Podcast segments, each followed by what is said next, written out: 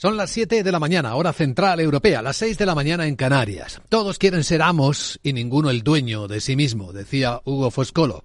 Hoy sería el cumpleaños del escritor italiano. Buenos días. Aquí comienza Capital, la bolsa y la vida. Y empezamos este martes 6 de febrero con las noticias que nos trae una noche de rebote en los mercados de China. Hasta el presidente Xi Jinping parece que está interviniendo en el mercado para detener una caída que ha llevado los precios de las bolsas chinas a los mínimos de cinco años. Es una de las historias porque hay otras que también traen calor a las bolsas.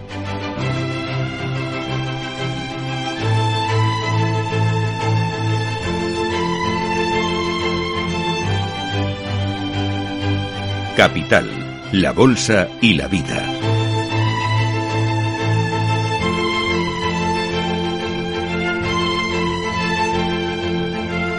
Luis Vicente Muñoz. Al calor del rebote de las bolsas chinas, que en este momento, según estamos viendo en las pantallas de XTV, se nota sobre todo donde cotizan las empresas tecnológicas como la bolsa de Shenzhen, con una subida del 5,5%, de casi el 4% en la bolsa de Hong Kong, donde también están las empresas de salud bastante calientes, se suman al calor de la noche en el mercado fuera de hora americano Palantir Technologies, famoso contratista de inteligencia de la defensa de Estados Unidos, se está disparando un 18% tras publicar sus cuentas y lo bien que le va los programas piloto de lenguaje de inteligencia artificial. Sigue siendo uno de los catalizadores de la subida sin parar hasta ahora del mercado americano, aunque anoche es verdad hubo descanso en las bolsas, repunte de rendimientos, con el mercado encajando que quizás, sí, otra vez, quien tiene la razón, y cuesta discutírselo, es la Fed, con su propuesta de ir despacito con las esperadas bajadas de tipos de interés.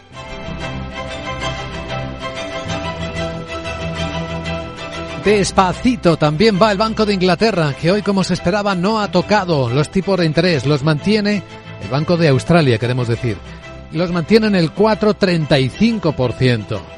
La sesión asiática, por lo tanto, no tiene puntos demasiados calientes, aunque sí que hay datos que muestran, en el caso japonés, cómo la economía todavía tiene algún peso.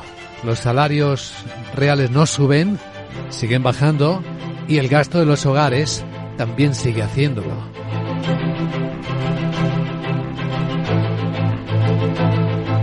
El martes despierta con la inquietud que sigue de los agricultores en toda Europa, en España con movilizaciones que hoy se van a notar sobre todo en Cataluña. Parece que hay tensión que se extiende también al lado de algunos transportistas, los más pequeños, que también han dicho que se van a poner al lado de los agricultores porque entienden sus problemas, sobre todo el agotamiento de rellenar papeles, el acoso burocrático al que someten los reguladores, los gobiernos, las administraciones a cualquier tipo de actividad. Y es la principal causa de las protestas. Bueno, ideas al respecto hemos escuchado a la consejera de Agricultura y Ganadería de la Junta de Andalucía, Carmen Crespo, hablar de la política agraria común. Hay temas fundamentales que son de sentido común y que en este caso han acordado, hemos acordado con las organizaciones y con las cooperativas el poder hacer esa flexibilización que el Ministerio tiene que acoger, pues tiene que acoger con todas las de la ley. En estos términos estamos hablando, mientras que el ministro de Transportes, Oscar Puente, dice que no entendería que los transportistas eh, apoyaran con paros a los agricultores. Cualquier paro que se convoque en el sector de transportes en este momento está absolutamente injustificado. Lo voy a repetir, absolutamente injustificado. Mientras que hablando de justificaciones, el gobierno no ha esperado el consenso de la mesa de diálogo social y va a aprobar hoy una nueva subida del salario mínimo interprofesional que lo elevará a los 1.134 euros al mes. Es decir, a rozando los 15.880 euros al año, lo que para una empresa el mínimo salario que va a poder pagar, coste empresarial, van a ser 21.000 euros.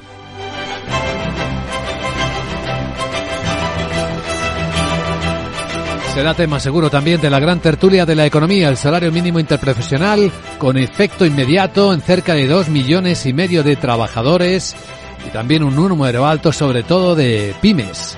Hablaremos de cómo ha subido y de los efectos que ha tenido, recordemos, desde el año 2018 a este, seis años, la subida del salario mínimo interprofesional ha sido casi del 49%. Hoy tenemos en la gran tertulia de la economía con nosotros a Eduardo Abad, presidente de UCTA, a Kamal Romero, consultor independiente de analítica de datos, y a Julián Salcedo, presidente del Foro de Economistas Inmobiliarios. En la escena tenemos otros, otras negociaciones en curso, como la reforma de la jubilación para permitir a los jubilados que puedan seguir trabajando. Una autoridad en esta materia nos va a aportar su visión de cómo van las cosas, de lo que se está planteando. Hablamos del doctor en economía y socio fundador de Loris, Longevity and Retirement Income Solutions, José Antonio Erce, que estará con nosotros en directo aquí dentro de una hora, 8 y 10, 7 y 10 en Canarias.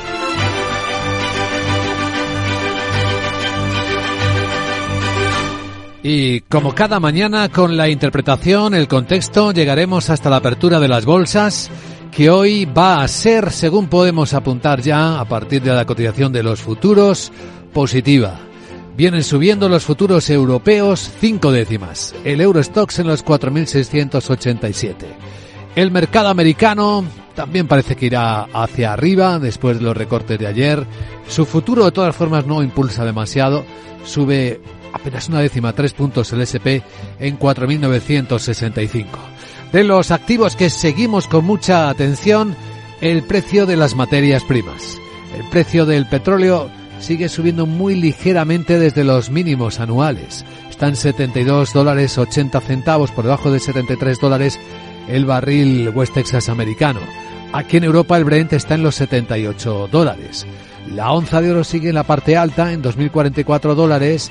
En cuanto a las divisas, la debilidad del euro, bueno, hablemos mejor de la fortaleza del dólar, con lo que hemos visto en la escena americana y con las palabras de Powell retrasando el ritmo de subida de tipos de interés, pues este fortalecimiento del dólar hace bajar al euro. Lo vemos ahora mismo en las pantallas de XTV a 1,0750.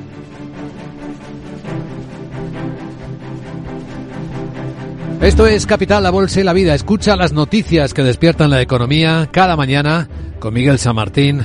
Ah, vamos a actualizar lo que tenemos delante en clave geoestratégica con Siria, asegurando ante el Consejo de Seguridad de Naciones Unidas que los bombardeos americanos han dejado 37 muertos en su territorio y docenas más en Irak. Así lo ha dicho el representante sirio en la reunión del Consejo de Seguridad de la ONU, mucho más contundente que el iraquí, que cifra en varios decenas los fallecidos en su territorio en el ataque que causó la destrucción de edificios eh, civiles. El embajador iraní, Amir Ibarabani, asegura que su país nada tiene que ver con esos eh, grupos y critica el ataque americano. La acción militar de Estados Unidos es ilegal e injustificada y viola flagrantemente las normas y principios básicos del derecho internacional, la Carta de Naciones Unidas, en particular el párrafo cuarto del artículo 2. También constituye una violación flagrante de integridad territorial, soberanía y la independencia política de Irak y de Siria. Irak también condena enérgicamente la acción militar conjunta de Estados Unidos y el Reino Unido contra Yemen, que constituye una violación evidente de la Carta de Naciones Unidas y del derecho internacional. El Pentágono afirma que consiguió destruir la mayoría de los objetivos eh, atacados el viernes en Siria e Irak en represalia por los ataques sufridos por sus tropas una semana antes en Jordania. Por otra parte, el secretario de Estado, Anthony Blinken, se acaba de reunir en Riyadh eh, con el príncipe heredero de Arabia Saudí, Mohammed bin Salman para intentar avanzar en la tregua y alcanzar la seguridad y la estabilidad en Oriente Medio. Pues en el Mar Rojo, otro misil UTI alcanzaba otro barco, pero con daños menores, según se está informando. Estados Unidos ha vuelto a atacar dos embarcaciones UTIs no tripuladas que representaban una amenaza para la navegación. Así lo ha dicho el mando central, que eran dos vehículos de superficie con explosivos y las fuerzas estadounidenses determinaron que representaban esa amenaza inminente para los buques de su armada y los mercantes en la región. El embajador adjunto de Estados Unidos en la ONU, Robert Wood, separa los ataques en Siria Irak de los que realizan en el Mar Rojo. Los ataques de coalición en Yemen son en respuesta a los de los hutíes respaldados por Irán, ataques anárquicos contra buques de guerra y contra el transporte marítimo internacional en el Mar Rojo. Permítame ser claro, Estados Unidos no desea más conflictos en la región cuando estamos trabajando activamente para contener y desescalar el conflicto en Gaza. No buscamos un conflicto directo con Irán, pero seguiremos defendiendo a nuestro personal contra ataques inaceptables y punto. Las compañías navieras de Países Bajos han exigido a su gobierno llevar equipos de seguridad armada a bordo para proteger sus buques contra estos ataques de los rebeldes hutíes del Yemen. Es una de las peticiones que han enviado por carta en un intento de volver a navegar por esta ruta marítima lo antes posible. Y Naciones Unidas ha creado ahora un grupo independiente para evaluar el trabajo de la Agencia para los Refugiados Palestinos en sospecha. Y lo hace después de que Israel acusara a algunos de sus miembros de haber participado en un ataque terrorista de Hamas el pasado 7 de octubre. El grupo estará liderado por la exministra de Exteriores francesa Catherine Colonna, que tendrá que entregar un informe preliminar al secretario general en marzo y otro definitivo en abril. Este último será el que se haga público. El portavoz de la ONU, Stefan Dujarric, señala que trabajan en, en Gaza en unas condiciones muy difíciles. El secretario general señala que estas acusaciones se producen en un momento en el que la agencia de la ONU, la mayor organización en la región, está trabajando en condiciones extremadamente difíciles para prestar asistencia vital a cerca de dos millones de hombres, mujeres y niños en la franja de Gaza que dependen de esa ayuda para su supervivencia en medio de una de las crisis humanitarias más, más grandes y complejas del mundo. La ONU quiere dejar claro que las acusaciones llegan en un momento en que los trabajadores de la agencia hacen frente a unas condiciones, eh, como hemos oído, duras. Además, han provocado que 18 países hayan suspendido sus contribuciones a la agencia, que se quedará sin fondos este mes. España ha confirmado este lunes que seguirá con sus contribuciones económicas. Mientras tanto, en Europa, el comisario de Economía, Paolo Gentiloni, vuelve a pedir a los gobiernos europeos que ejecuten a tiempo las inversiones y las reformas previstas en los planes de recuperación. Y es que no podrán recibir fondos más allá del final de 2026. Por eso señala que los esfuerzos deben centrarse ahora en la implementación a tiempo de los planes de recuperación y resiliencia. Recuerda Gentiloni que más allá del 31 de diciembre de ese año solo podrán hacerse en circunstancias excepcionales, por ejemplo, si es para cumplir con una obligación de la Unión Europea hacia terceros. En Capital Radio, la responsable de NetGen, en JIC, Paloma Baena, reconoce que España tiene problemas en la ejecución.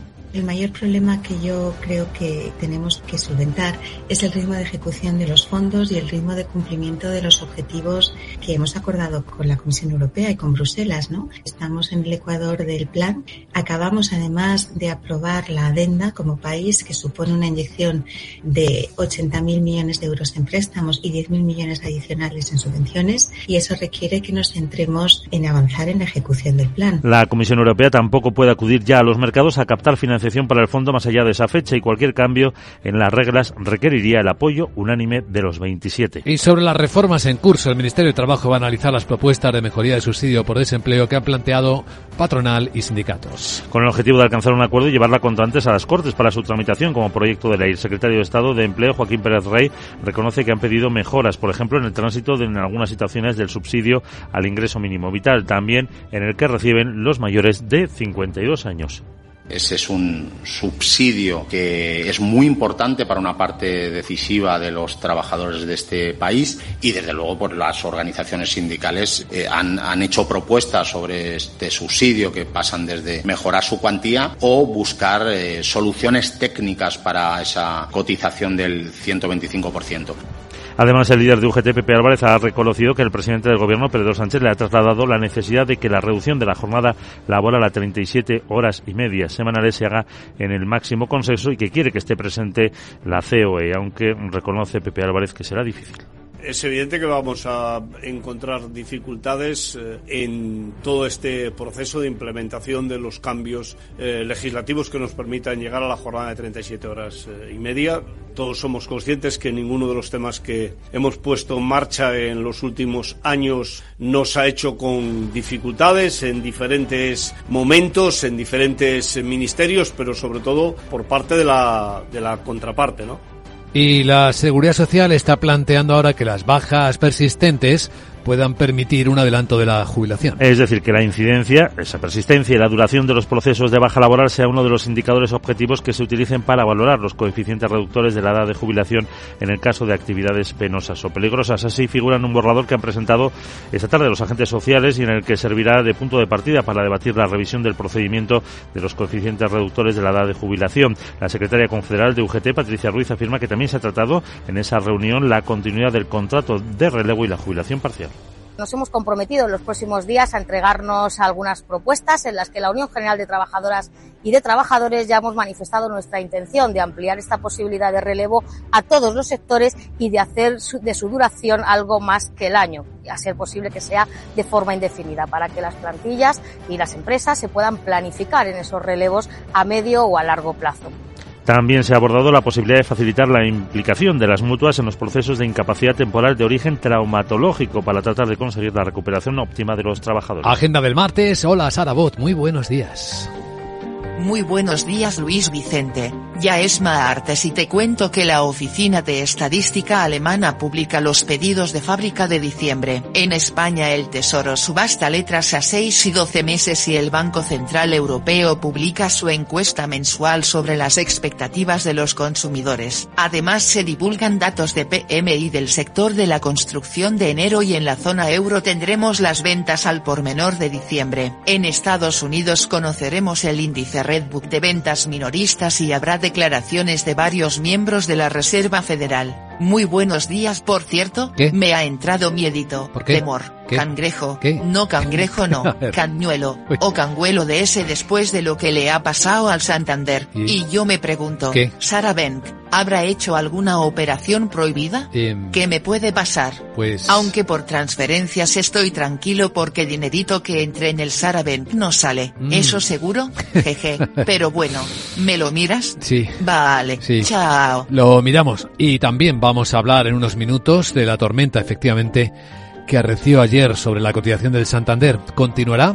Vamos a actualizar la información también en unos instantes en Capital, la Bolsa y la Vida.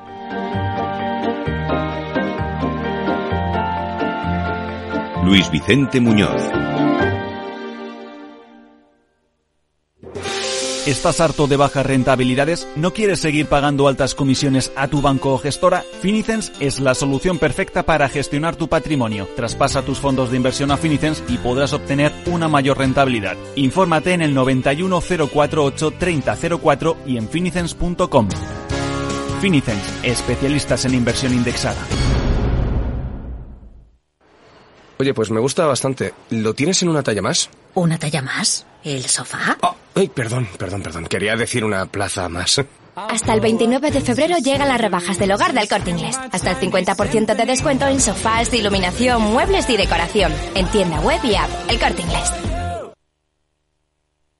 Capital, la Bolsa y la Vida. Con Luis Vicente Muñoz.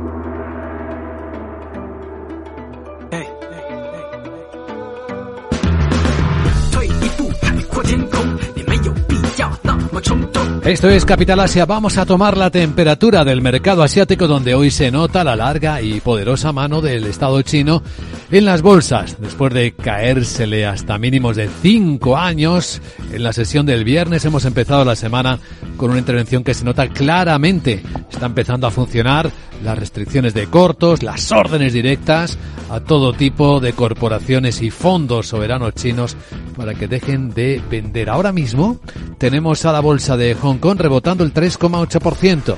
La mayor subida se nota en las empresas tecnológicas que cotizan en la bolsa de Shenzhen, que en este caso suben un 6%. Sandra Torrecillas, buenos días. Buenos días. Está comenzando a funcionar el que han llamado National Team, el equipo nacional, que son inversores respaldados por el Estado chino que están comprando para apoyar el mercado. Ahí está el fondo estatal chino Central Huijin Investment, que ha ampliado su ámbito de inversión en fondos cotizados y dice que será que seguirá aumentando sus inversiones. También está aupando al mercado esos mensajes de los reguladores de valores que han puesto en marcha más restricciones a la venta, a las ventas en corto, después de prometer medidas enérgicas contra ellas y también contra el uso de información privilegiada y la emisión fraudulenta de acciones. Y además, según Bloomberg, este mismo martes el presidente Xi Jinping podría mantener una reunión con los reguladores del mercado y eso pone de relieve la urgencia de Pekín para detener la caída en bolsa. Bueno, pues eso por China. En Japón la bolsa ha cerrado con un recorte de seis décimas después de datos de la economía real, salarios y gasto de hogares que siguen en negativo. Los salarios reales ajustados a la inflación han vuelto a bajar en diciembre, un 1,9% y ya acumulan 21 meses consecutivos de descensos, aunque el ritmo se ha ralentizado después de la caída del 2,5% que se vio en el mes de noviembre. La evolución de los salarios y de la inflación recordamos que son dos datos clave para la política monetaria del Banco japonés, del Banco Central. El primer ministro Fumio Kishida ha pedido repetidamente a los empresarios que aumenten los salarios en las negociaciones laborales de primavera. Japón necesita que el aumento de los precios se produzca por la mayor demanda y los salarios más altos en lugar de una inflación generada por los costes, sobre todo de la energía y por la debilidad del yen. Y el otro dato, el gasto de los hogares también ha descendido 2,5% en tasa interanual, décimo mes consecutivo de bajada. Han caído las compras de bienes duraderos para el hogar, pero ha subido el gasto en restaurantes y en automóviles. La excepción del mercado japonés ha sido Toyota, que todavía sigue cotizando en el mercado fuera de hora con subidas cercanas al 5% después de publicar sus resultados. Unos resultados que han batido previsiones. El beneficio operativo se ha incrementado en su tercer trimestre fiscal casi un 76%. Toyota recupera, eh, recordamos que supera a sus competidores gracias a la fuerte demanda de coches híbridos, de los que fue pionera hace más de un cuarto de siglo con el modelo Prius. Los híbridos representan alrededor de un tercio de las ventas totales de más de 10 millones de coches de sus marcas Toyota y Lexus durante el año pasado. Tras estas buenas cifras trimestrales, eh, Toyota eleva objetivos anuales de beneficio operativo en un 9%. Pues esto es lo más destacado en Capital Asia.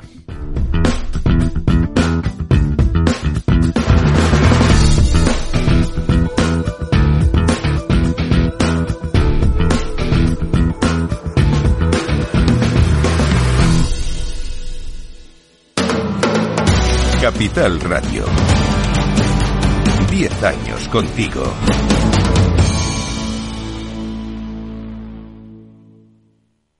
Capital Radio. Diez años acompañándote.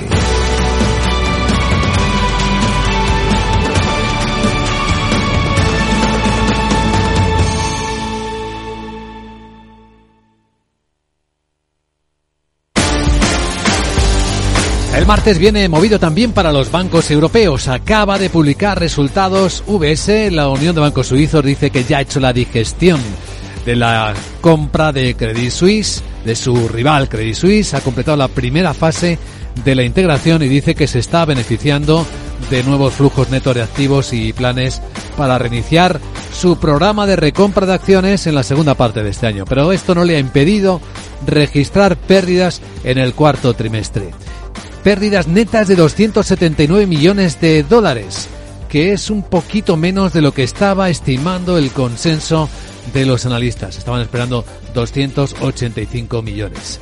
VS dice que su objetivo es que conseguir nuevos activos netos por valor de 200 mil millones de dólares hasta el año 2028 si consigue ya estabilizar el negocio una vez que digiera del todo la compra de Credit Suisse. La tormenta más sonora de las últimas horas, como adelantábamos ayer, fue la que se, sufrieron Lloyds y el Banco Santander, por lo que ya Financial Times aplicaba desde primera hora de la mañana documentos que mostraban cómo habían operado con una empresa petroquímica iraní sometida a las sanciones de Estados Unidos desde hace seis años.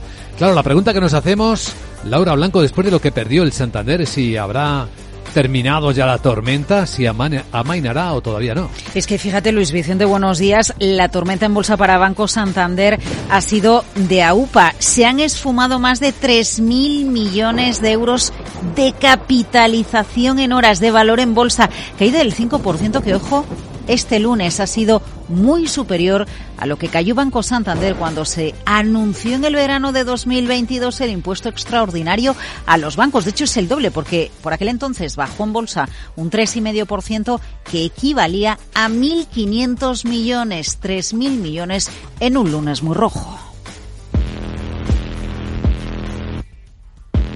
A ver, el golpe para Santander en bolsa ha sido muy gordo.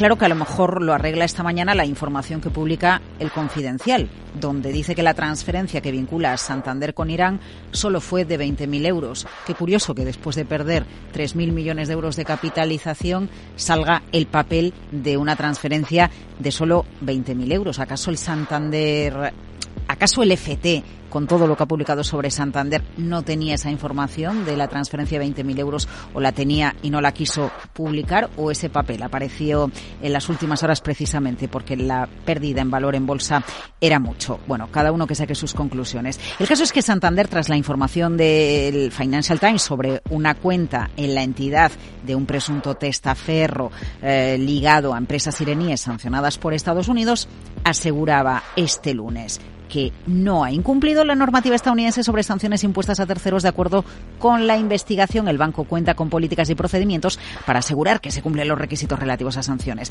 Así que la pregunta, Luis Vicente, es, ¿tan sofisticados son los sistemas que se llegan a usar en las finanzas, que se pueden encontrar brechas? Bueno, en tecnología pasa. Hay brechas de seguridad y se pueden realizar hackeos. ¿Por qué esto no puede suceder en la banca? La otra pregunta que nos hacemos es cómo trabaja un banco en situación habitual, cómo controla quién es quién y de dónde viene el dinero. Bueno, pues eh, un banco tiene varias líneas de control, de contención. La primera y más básica, los empleados de las sucursales que verifican la identidad de quien se abre una cuenta. Eh, y ahí es donde, por ejemplo, puede salir que es original de un país restringido, incluso prohibido. Segunda línea de control. Eh, cuando hay transferencias y, se reciben fondos, se verifica eh, la procedencia. Si hay movimientos anómalos en cuantía o procedencia, saltan las alarmas. Otra línea de contención, pues las auditorías, los barridos, los analistas de riesgo a los que las entidades financieras dedican buena parte del presupuesto ha fallado todo esto, ha habido errores, todo esto y esto puede ser habitual en una entidad financiera. Álvaro Blasco a le dice, aquí lo importante es que el afectado, en este caso el Santander, hable y rápido. Con la máxima rapidez y con la máxima transparencia posible cómo han sido los hechos que se hayan podido producir, ¿no? Pablo García, desde Divacons Alpha Value, se extraña de todo este suceso que no se hubiera detectado antes y sugiere, ¿no van a rodar cabezas en Santander UK? Me sorprende y desde luego alguna cabeza tendrá que rodar dentro de, los servicios del banco ¿no? en cualquier caso, estamos con esos más de 3.000 millones de pérdida en bolsa ante un riesgo económico, de ahí la caída eh, en bolsa por una posible investigación.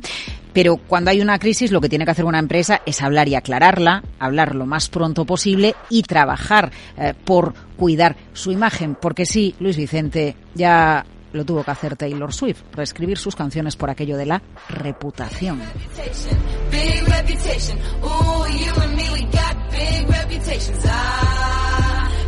Y luego ya sabes, está la versión de Alberto Iturralde, que dice, cuidado, que después de unos resultados récord y un título que se había comportado bien, una noticia de estas viene fabulosa para que todos desconfiamos de las entidades financieras, no nos acerquemos a ellas y si estuviera dando una gran oportunidad de compra el banco que preside Ana Botín. ¿Que ha visto un tiempo en el que ha habido una propaganda masiva de los valores bancarios para que todos compremos porque van a ser una gloria? No lo más normal es que tengan las tormentas que tengan durante la travesía, terminen llegando a buen puerto. 3.000 millones de euros de pérdida de valor en bolsa. Todo por una factura de 20.000 euros. ¿Raro? Suena.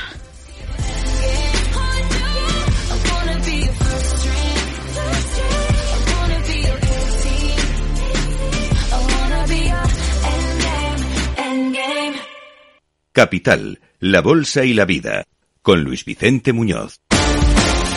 Y la quinta del día en los mercados la pone de nuevo la tecnología de Palantir. Publicó en el mercado fuera de hora ya, después del cierre de Wall Street, sus resultados, las ganancias del cuarto trimestre subieron un 20%, ganó 608 millones de dólares. La firma de tecnología que trabaja para la inteligencia del gobierno de Estados Unidos con Big Data y también con inteligencia artificial muestra unas expectativas muy potentes. En una carta a los accionistas, el CEO de Palantir, Alex Karp, ha escrito esta noche que la expansión y el crecimiento de la compañía nunca han sido mayores. Cuentan los analistas que ahora mismo tienen ya cerca de 600 pilotos de lenguaje de inteligencia artificial. Había 100 hace un año. Capital Radio. Siente la economía. ¿Estás completamente seguro de que la rentabilidad de tus planes de pensiones es la mejor que puedes obtener? Si tu gestor solo te ofrece los planes de su banco, estás perdiendo oportunidades y, lo que es peor, años de rentabilidad para ti. En Velaria Inversores estamos a tu servicio, no al del banco. Trabajamos con 180 planes de pensiones de las entidades más punteras de España y de ellos solo te ofrecemos los de mayores perspectivas de rentabilidad, sin ningún coste para ti. Si quieres más rentabilidad, visita velariainversores.com.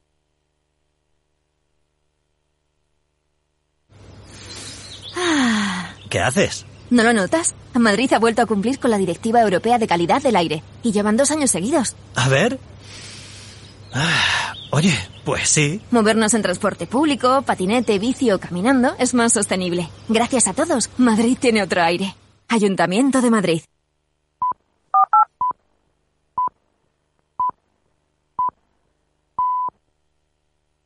Son las siete y media de la mañana, hora central europea, las seis y media en Canarias. Una parte de los hombres actúa sin pensar y la otra piensa sin actuar, decía Hugo Foscolo. Hoy sería el cumpleaños del poeta italiano. Buenos días.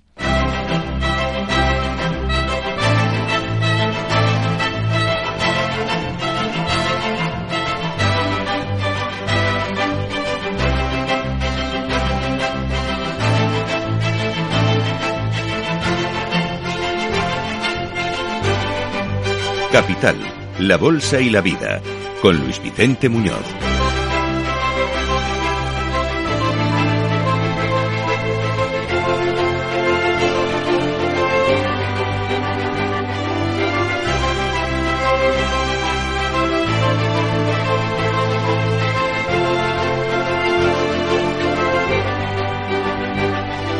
Martes, sexto día del mes de febrero año 2024.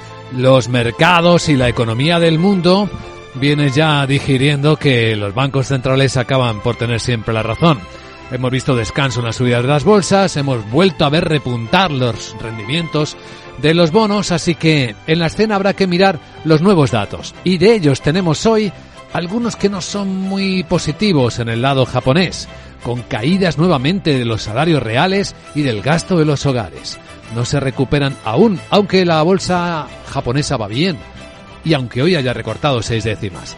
El espectáculo de hoy lo están dando las bolsas de China, donde la intervención del gobierno ya es increíblemente potente, hasta el punto que Bloomberg está contando que el propio Xi Jinping está al tanto de las acciones que se están adoptando para intentar recomponer un mercado chino que ha marcado los mínimos de cinco años cuando en el resto del mundo se veían máximos históricos en colección.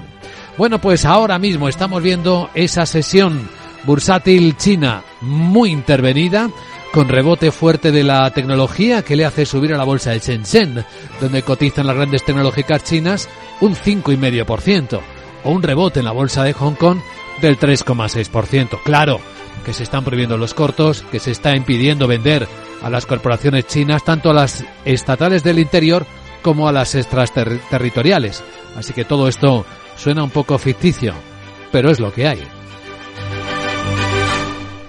Lo que hay también es eh, una perspectiva tranquila en los mercados occidentales. Los futuros europeos vienen hoy subiendo cuatro décimas, 4.686 puntos. Ahí está ahora mismo el futuro del Eurostock 50.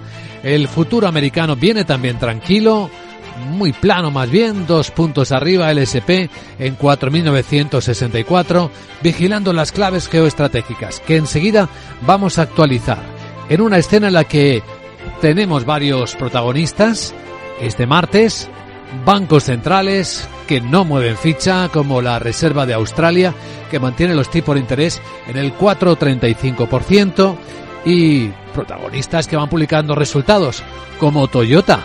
Ha sorprendido y viene subiendo más de un 4% en la bolsa después de eh, ofrecer un beneficio que se proyecta con subidas del 80% para cuando acabe su año fiscal el mes que viene. Y luego tenemos también a Palantir Technologies, lo comentábamos hace algunos minutos en Capital Radio, con una subida del 18% en el mercado fuera de hora, cuando se están cotizando resultados mejor de lo esperado por los analistas. Hoy en el foco volverán a estar los agricultores y también los transportistas en España, porque van a seguir las protestas, también siguen en otros países europeos, sobre todo en Francia, por lo que consideran un exceso de exigencia regulatoria, de burocracia. Y las administraciones van respondiendo. Aquí en España, miren lo que dice la consejera de Agricultura y Ganadería de la Junta de Andalucía, Carmen Crespo. Hay temas fundamentales que son de sentido común y que en este caso han acordado, hemos acordado con las organizaciones y con las cooperativas el poder hacer esa flexibilización que el Ministerio tiene que acoger, pues tiene que acoger con todas las de la ley.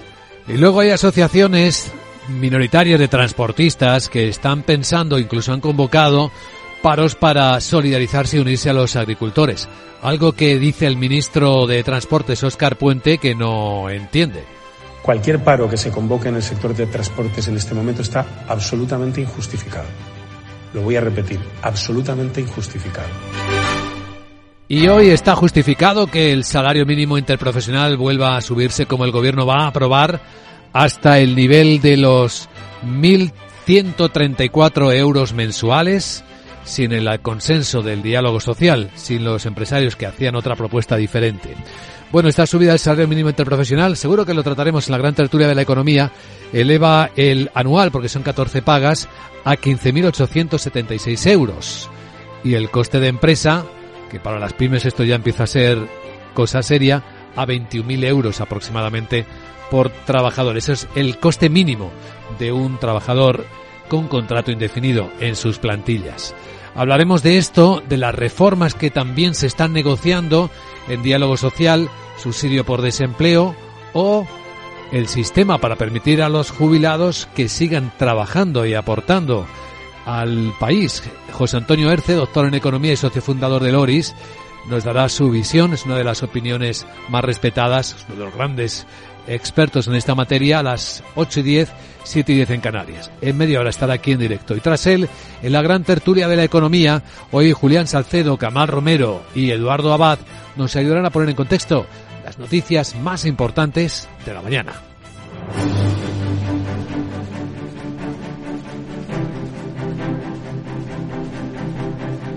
Noticias importantes que conocer a esta hora y que actualizamos con Miguel San Martín.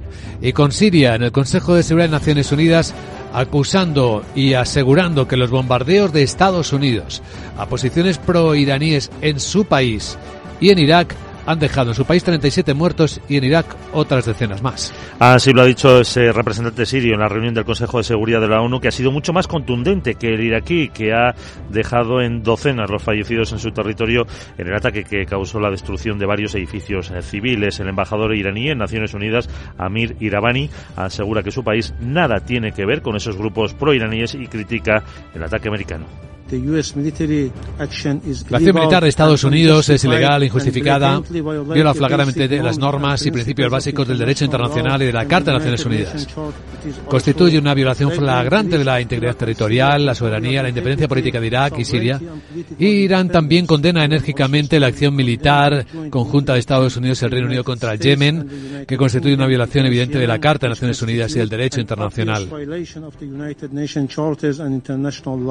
El Pentágono afirma que consiguió destruir la mayoría de los objetivos atacados el viernes en Siria e Irak en represalia por los que habían sufrido sus tropas una semana antes en Jordania. Además, el secretario de Estado, Anthony Blinken, se ha reunido esta noche en Riyadh con el príncipe heredero de Arabia Saudí, Mohammed bin Salman, para intentar avanzar en la tregua y alcanzar la seguridad, dice, y la estabilidad en Oriente Medio. En el Mar Rojo siguen las acciones militares. Parece que un misil de los hutíes ha alcanzado sin producir muchos daños a otro carguero. Estados Unidos ha atacado dos embarcaciones hutíes no tripuladas, dos drones marinos que representaban, dicen las fuentes americanas, un peligro para la, navegación. Efectivamente, dos vehículos de superficie que llevaban explosivos y que las fuerzas estadounidenses determinaron que representaban una amenaza inminente para su armada y para los buques mercantes en la región. El embajador adjunto de Estados Unidos en la ONU, Robert Booth, separa los ataques en Siria e Irak de los que están llevando a cabo en el Mar Rojo.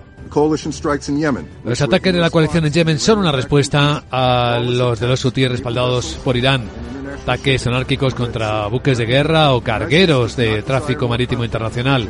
Permítame ser claro, Estados Unidos no desea más conflictos en la región cuando estamos trabajando activamente para contener el conflicto en Gaza. Y no buscamos un conflicto directo con Irán, pero seguiremos defendiendo a nuestro personal contra ataques inaceptables. Las compañías navieras de Países Bajos han exigido a su gobierno llevar equipos de seguridad armada a bordo para proteger sus buques contra estos ataques. Es una de las peticiones que han enviado por carta al gobierno de Mar Rute en un intento de volver a navegar por esta ruta marítima lo antes posible. Y sobre el conflicto en Gaza, Naciones Unidas ha creado un grupo independiente para evaluar el trabajo que está haciendo su agencia para los refugiados palestinos y que está bajo sospecha y lo hace después de que Israel acusara a algunos de sus miembros de haber participado en el ataque terrorista de Hamas el pasado 7 de octubre. El grupo estará liderado por la exministra de Exteriores francesa, Catherine Colonna, y tendrá que entregar un informe preliminar al secretario general en marzo y otro definitivo en abril. Este será el que se haga público. El portavoz de la ONU, Stefan Dujarric, señala que estos eh, trabajadores de la agencia lo hacen en condiciones muy difíciles. El secretario general señala que estas acusaciones se producen en un momento en el que la agencia, eh, que es la mayor organización de la ONU en la región, está trabajando en condiciones extremadamente difíciles para prestar asistencia a cerca de dos millones de hombres, mujeres y niños en la franja de Gaza que dependen de esa ayuda para su supervivencia en medio de una de las crisis humanitarias más grandes y complejas del mundo. Esas acusaciones han provocado que 18 países hayan suspendido sus contribuciones a la agencia que se quedará sin fondos este mes. España sí ha confirmado que va a seguir con sus aportaciones económicas. Mientras tanto, en Europa, el comisario de Economía, Paolo Gentiloni, vuelve a pedir a los gobiernos europeos que agilicen y ejecuten a tiempo las inversiones y las reformas previstas en sus planes de eh, recuperación. Porque si no, no podrán recibir eh, fondos más allá del final de 2026. Por eso señala que los esfuerzos deben centrarse en la implementación a tiempo de los planes de recuperación.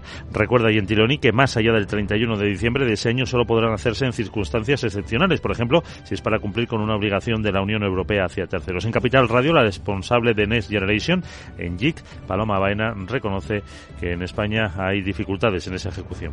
El mayor problema que yo creo que tenemos que solventar es el ritmo de ejecución de los fondos y el ritmo de cumplimiento de los objetivos que hemos acordado con la Comisión Europea y con Bruselas. ¿no? Estamos en el ecuador del plan. Acabamos además de aprobar la adenda como país que supone una inyección de 80.000 millones de euros en préstamos y 10.000 millones adicionales en subvenciones y eso requiere que nos centremos en avanzar en la ejecución. La del plan. Comisión Europea tampoco puede acudir a los mercados a captar financiación para el fondo más allá de esa fecha y cualquier cambio en las reglas requeriría el apoyo unánime de los 27. Y sobre la reforma del sistema de prestación de pensiones eh, que trataremos hoy en Capital Radio, la Seguridad Social está planteando ahora que las bajas persistentes puedan permitir un adelanto de la jubilación. Es decir, que la incidencia, persistencia y duración de esos procesos de baja laboral sea uno de los indicadores eh, objetivos que se utilicen para valorar los coeficientes reductores de la edad de jubilación en el caso de actividades eh, penosas o peligrosas. Así figura en un borrador que ha presentado a los agentes sociales y que servirá de punto de partida para revisar ese procedimiento de coeficientes reductores. La secretaria confederal de UGT, Patricia Ruiz, dice que también en esa reunión se ha tratado la continuidad del contrato de relevo y la jubilación parcial. Nos hemos comprometido en los próximos días a entregarnos algunas propuestas en las que la Unión General de Trabajadoras y de Trabajadores ya hemos manifestado nuestra intención de ampliar esta posibilidad de relevo a todos los sectores y de hacer de su duración algo más que el año, y a ser posible que sea de forma indefinida, para que las plantillas y las empresas se puedan planificar en esos relevos a medio o a largo plazo. También se ha abordado la posibilidad de facilitar la implicación de las mutuas en los procesos de incapacidad temporal de origen traumatológico para tratar de conseguir la recuperación óptima de los trabajadores. Y la agenda del martes, actualizada ya con Sara Boto. La Sara, muy buenos días. Muy buenos días Luis Vicente, ya sabes que es Maartes y te recuerdo que la Oficina de Estadística Alemana publica los pedidos de fábrica de diciembre. En España el Tesoro subasta letras a 6 y 12 meses y el Banco Central Europeo publica su encuesta mensual sobre las expectativas de los consumidores. Además se divulgan datos de PMI del sector de la construcción de enero y en la zona euro tendremos las ventas al por menor de diciembre. En Estados Unidos conoceremos el índice Redbook de ventas minoristas y habrá declaraciones de varios miembros de la Reserva Federal. Bueno, una de las noticias del día es la protesta de los agricultores, ¿no? ¿Crees vez. que tienen razón? Pero lo more importante es, ¿yo me puedo hacer campesina? ¿Me ves? sí. Aunque lo que yo realmente quiero tener es... Tengo un tractor amarillo. Jeje, déjalo que no me veo con ese. Para ser martes estoy fatal. Sí. ¿A qué sí? Sí, sí, sí. Me voy. Uf, Chao. Sí, sí, pasa que te reseten, querida Sara. Vamos a centrar la mirada en cómo vienen los mercados y adelantar aquí en Capital, la Bolsa y la Vida, quiénes serán los protagonistas del día. Capital, la Bolsa y la Vida, con Luis Vicente Muñoz. ¿Estás completamente seguro de que la rentabilidad de tus planes de pensiones es la mejor que puedes obtener? Si tu gestor solo te ofrece los planes de su banco, estás perdiendo oportunidades y, lo que es peor, años de rentabilidad para ti. En Velaria Inversores estamos a tu servicio, no al del banco. Trabajamos con 180 planes de pensiones de las entidades más punteras de España y de ellos solo te ofrecemos los de mayores perspectivas de rentabilidad, sin ningún coste para ti. Si quieres más rentabilidad, visita velariainversores.com.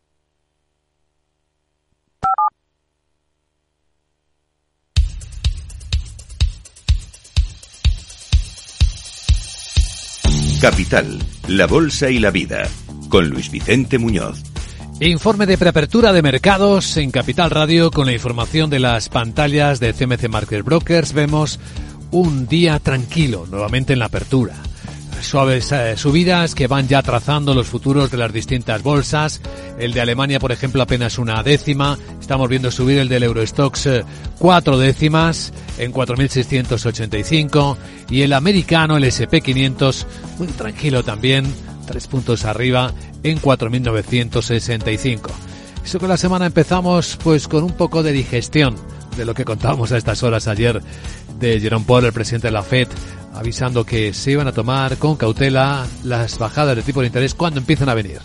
De momento ya parece que en marzo va a ser demasiado pronto como para esperarlas. Así que vimos repuntes de tipos de interés, de rendimientos en los mercados de renta fija y un poquito de corrección en las bolsas. Pero hoy, hoy como estamos, Sandra Torrecillas, buenos días. Buenos días, eh, con unos inversores muy centrados, eh, por un lado, en la recuperación de las bolsas chinas que venimos contando durante primera hora de la mañana, ayudadas eh, por el apoyo de los inversores respaldados por el Estado chino y las mayores restricciones a las operaciones en corto. Y por otro lado, con esos descensos que mencionabas en Wall Street ante los menores expectativas de un recorte de tipos a corto plazo por parte de la Reserva Federal. Sam Stovall, estratega jefe de inversiones eh, del grupo CFRA, comenta que los inversores están reaccionando a la realidad. Creo que el nuevo mantra de la Fed debería ser más tarde y menos. Lo que significa que van a empezar a recortar los tipos más tarde de lo que Wall Street está anticipando. No en marzo, ni siquiera posiblemente en mayo, sino más bien en junio, como se insinuó en la entrevista de 60 minutos, porque dijo que a finales del segundo trimestre es cuando creen que empezarán a recortar los tipos. Las referencias macro en la zona euro a las 8 de la mañana vamos a conocer los pedidos de fábrica en Alemania y en España vamos a tener subasta de letras a 6 y 12 meses. De última hora tenemos los resultados ya, estábamos esperándolos de la española Unicaja. Sí, aquí tenemos las cifras. En todo 2023 eh, gana 267 millones de euros. Es un incremento del 40%. Eh, dice que es como consecuencia de que le ha crecido el margen de intereses y las comisiones junto con una ligera caída de los gastos. Todos los márgenes aumentan. El de intereses algo más de un 26%, margen bruto cerca de un 11% y margen de explotación un 23,2%. Ratio de mora se reduce 25 puntos básicos en el último trimestre hasta 3,1%. Y eh, un dato más, eh, en el cuarto trimestre, ojo porque Unicaja presenta pérdidas netas de 19 millones de euros. Pero también se suma una tendencia y anuncia la intención, intención, ¿eh? de llevar a cabo un programa de recompra de acciones propias con el propósito de reducir el capital social mediante eh, amortización de acciones propias representativas del 3,8% de ese capital. Entre los bancos están hoy los protagonistas, claramente, con las pérdidas que también ha ofrecido VS. Números rojos en el cuarto trimestre de 279 millones de dólares. Aún así, las cifras están ligeramente por encima de lo que estaba esperando el consenso del mercado. Eh, números rojos que llegan eh, por los costes de integración de Credit Suisse. El banco suizo, además, va a reiniciar las recompras de acciones este año. Serán eh, mil millones de dólares. Y además va a proponer un incremento del dividendo de del 27%. Aumenta el objetivo de ahorro de costes a 13.000 millones de dólares hasta finales de 2026 y dice su consejero delegado Sergio Hermoti que los clientes han confiado al banco 77.000 millones de dólares netos nuevos desde la compra de Credit Suisse. Entre otros protagonistas bancarios, hoy claro, seguiremos el día después de la tormenta al Banco Santander. Laura. 3.000 millones, 3.100 millones perdió Santander de valor de mercado este lunes, lunes rojo, y atención porque es el doble de lo que perdió el día que Pedro Sánchez anunció el impuestazo a las entidades financieras en el verano de 2022. Santander insiste no ha incumplido la normativa estadounidense sobre sanciones impuestas a terceros de acuerdo con su investigación. Aclaraciones que llegan después de la publicación de FT que vinculaba una cuenta de Santander en Reino Unido con la financiación Irán. La pregunta es si es lo suficientemente robusto el sistema de control en Santander. La segunda pregunta, si va a rodar alguna cabeza en la entidad en el Reino Unido. Los analistas insisten en que lo importante es que aclaren y den todas las explicaciones. Mientras tanto, y el Confidencial publica que la transferencia en cuestión eh, apenas superaba los 20.000 euros. Entre otros protagonistas de hoy en Europa estarán, Sandra, también Grifols. Al cierre del mercado anunció el nombramiento de un nuevo consejero delegado, Nacho Avia, procedente de la compañía médica japonesa Olympus Corporation. Además, los dos únicos miembros de la familia Grifols que aún formaban parte de la cúpula, Víctor Grifols Day y Raymond Grifols Roura, han decidido abandonar sus puestos directivos en la compañía. ¿Y alguien más? Farmacéuticas como Novo Nordisk, que compra Catalent, un gigante de la fabricación, por 16.500 millones de dólares, quiere ampliar el suministro de su fármaco estrella, el Wegovy. Y la farmacéutica Novartis compra la alemana Morphosis, que desarrolla tratamientos contra el cáncer, paga por ella 2.700 millones de euros. Y ojo también a Indra, porque la empresa estadounidense Lockheed Martin ha adjudicado a la empresa un contrato para que equipe cuatro buques saudíes con sistemas de defensa electrónica de última generación, según cinco días. Pues esto en el lado europeo. A continuación, claves que dejan en el aire las cotizaciones del mercado americano.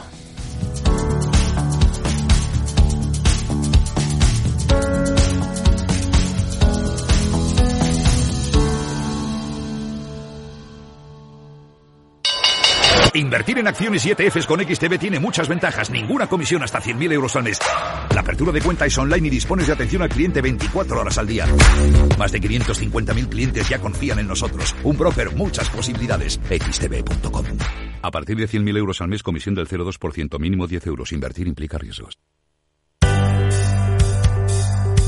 Las claves de Wall Street, Miguel.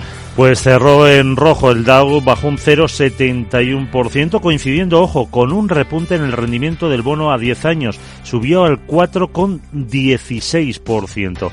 El S&P 500 se dejó un 0,32 y el Nasdaq un 0,2. El parqué se ha tomado un respiro tras cerrar una buena semana anterior y un buen mes de enero impulsado por los resultados de las tecnológicas, las cinco que han publicado que llevaron a la SP a récord. Según los analistas, los inversores volvieron este lunes a centrarse en la trayectoria de los tipos tras asumir que la FED emprenderá recortes más tarde de lo deseado y ahora temen que esos recortes sean flojos. Mientras tanto, el lunes publicó resultados la cadena estadounidense de comida rápida McDonald's, que pese a aumentar sus beneficios un 37%, no convenció a Wall Street con los resultados del último trimestre. Además, anunció la apertura de mil nuevos restaurantes solo en China. Así, McDonald's se dejó un 3,7%, 3M un 2,3% y Walgreens un 2%. Solo subieron seis compañías, Caterpillar un 2% y Apple un 1%, las que más en el S&P 500. Destaca la subida de Steel Lauder, la firma de cosmética, de un 12% o Catalan un 10%. También recortes para Air Product del 15,5%, para Match Group del 5,24% con el petróleo de West Texas rozando los 73 dólares el barril. Y ahora veamos cómo van acercándose al cierre las bolsas de Asia con el protagonismo chino.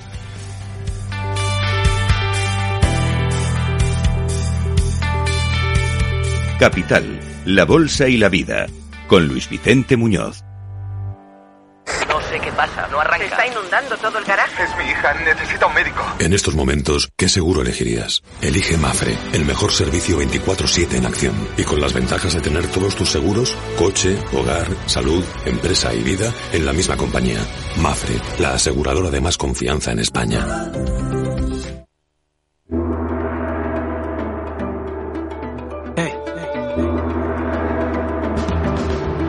Hasta Xi Jinping, el presidente chino, está, parece que siguiendo de cerca la intervención en las bolsas, que tocaron mínimo de cinco años allí el viernes pasado en China. Y bueno, toda una serie de medidas que incluyen restricciones a las operaciones en corto, órdenes de no vender, a las organizaciones extraterritoriales, las que operan desde el extranjero. Bueno, pues hoy están permitiendo rebotes que se ven muy fuertes en la tecnología, aunque solo compensan una pequeña parte de las pérdidas previas. Pero la bolsa de Shenzhen, donde cotizan estas empresas, está subiendo casi el 6% a estas horas. Nos queda una para el cierre. La de Hong Kong está rebotando un 4%. En el lado asiático, el otro protagonismo lo tenemos en Tokio, que cerró ya hace casi una hora con una bajada de seis décimas tras publicarse datos muy débiles, la verdad, tanto de los salarios reales que han vuelto a bajar el mes pasado casi un 2%, llevan 21 meses bajando, como el gasto de los hogares que ha caído un 2,5% y en este caso llevan 10 meses bajando los gastos de los hogares japoneses. Y además eh, hemos visto como el gobierno japonés, el Ministerio de Industria, ha rescatado a dos compañías tecnológicas con problemas. 1.640 millones de dólares de subvención para Kiosia y para Western Digital, para intentar aliviarles de eh, que puedan aumentar la producción de chips de memoria que había caído en demanda de forma muy acusada a finales de año.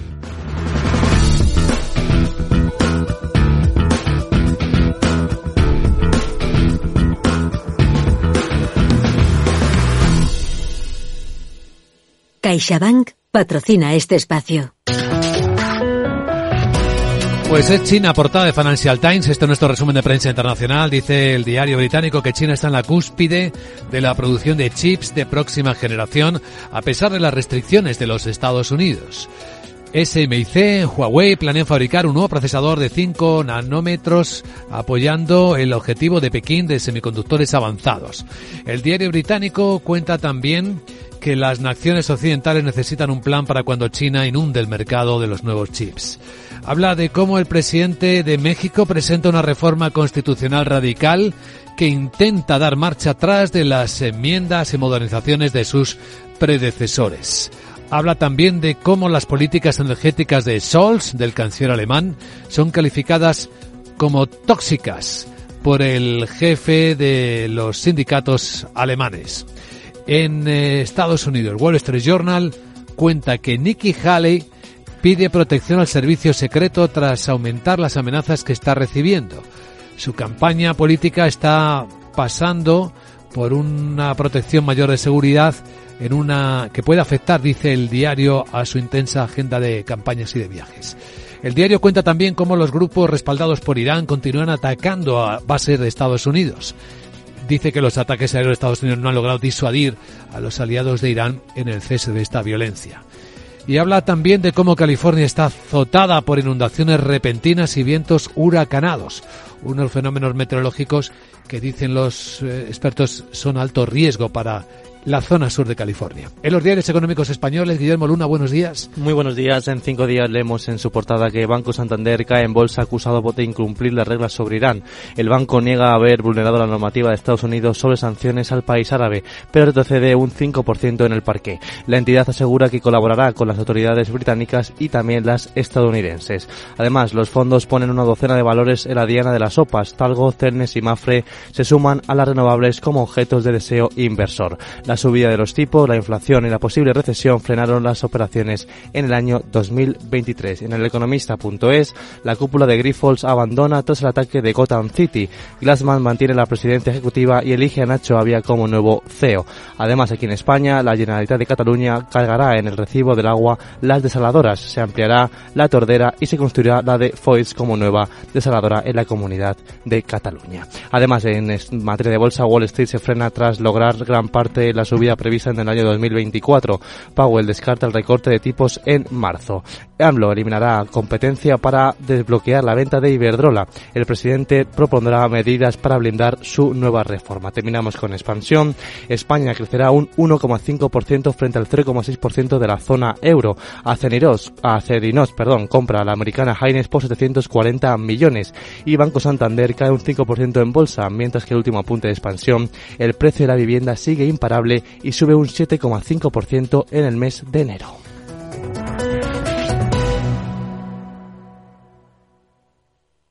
CaixaBank ha patrocinado este espacio.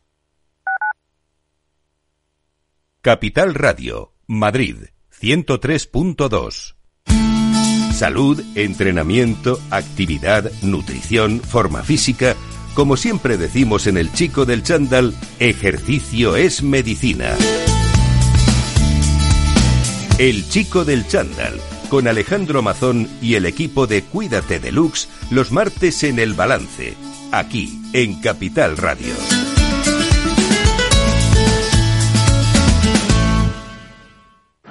Si te gusta el pádel, en Capital Radio tenemos tu espacio.